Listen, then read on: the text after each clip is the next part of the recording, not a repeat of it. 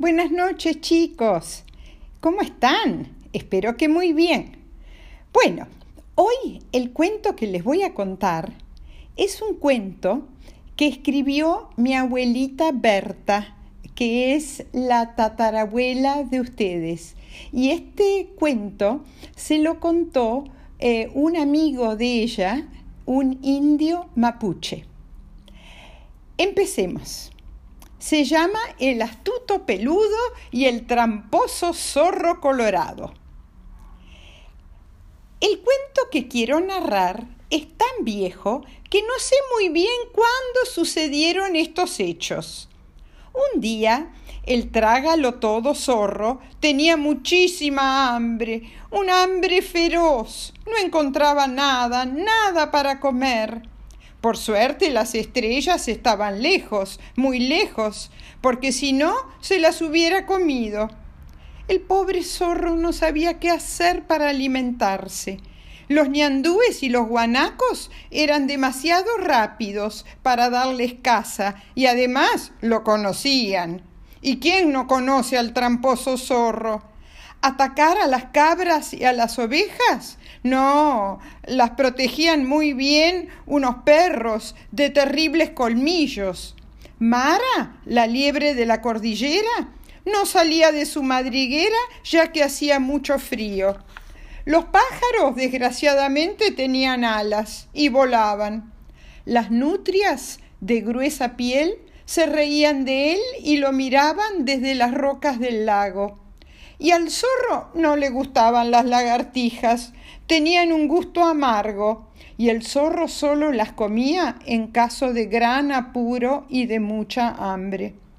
Cuando el invierno era muy cruel, como ahora, el zorro se comía las lauchas y los ratones del monte, pero no encontraba ninguno.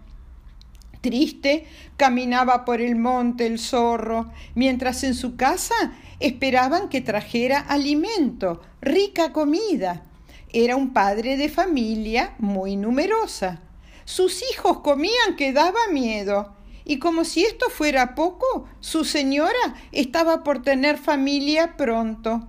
Además era muy malhumorada. Le mordía la colita a su marido cuando tenía hambre y no traía nada.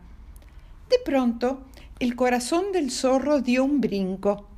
Había visto las huellas de un peludo. ¡Qué pisadas grandes! Debía ser un animal viejo, gordo y pesado. Una hembra con seguridad. A cazar, pues. No tardó en alcanzar al peludo. También éste estaba buscando comida, porque no tenía provisiones en su cueva. Qué hermoso peludo, pensó el zorro. Cómo brilla su panza debajo del caparazón. Qué lento camina debido al peso de su panza. Qué rica grasa debe tener. Por fin. Esto sí que es un bocado digno de un zorro padre de familia. Cuando estaba por dar su famoso salto, el peludo lo vio. Se sintió perseguido y tuvo tiempo de meter bajo la arena su puntiaguda cabecita.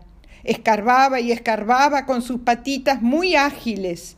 Cómo temblaban los pelitos del caparazón, tan rubios y finos.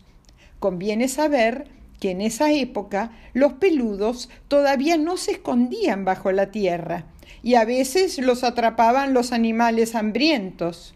Por eso, el peludo, al ver al zorro acercarse con malas intenciones, giró un poco su trompita y fingiendo escuchar, le dijo al zorro Un momento de paciencia. Estoy escuchando a los que están abajo.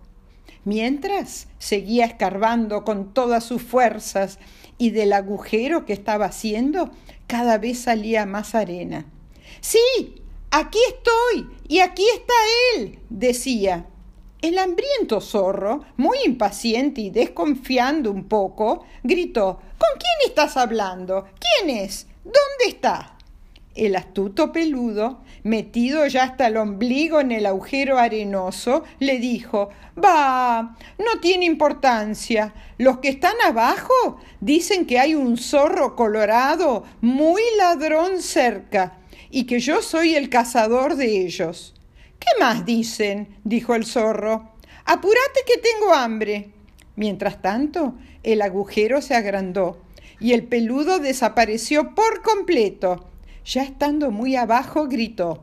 Dicen los que están abajo que hoy van a matar a todos los zorros, ladrones y falsos, y van a comerse a todos los que persiguen a los hermanos del caparazón.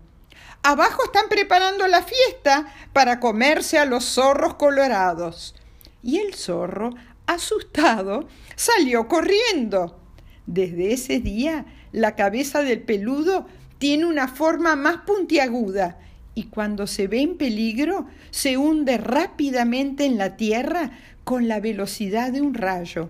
En un momento escarba con su trompita y hace con las patitas un agujero que suele tener varios metros de profundidad.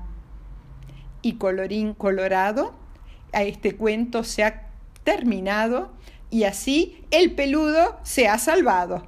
Bueno, buenas noches chicos. Espero que les haya gustado el cuento de la tatarabuela Berta.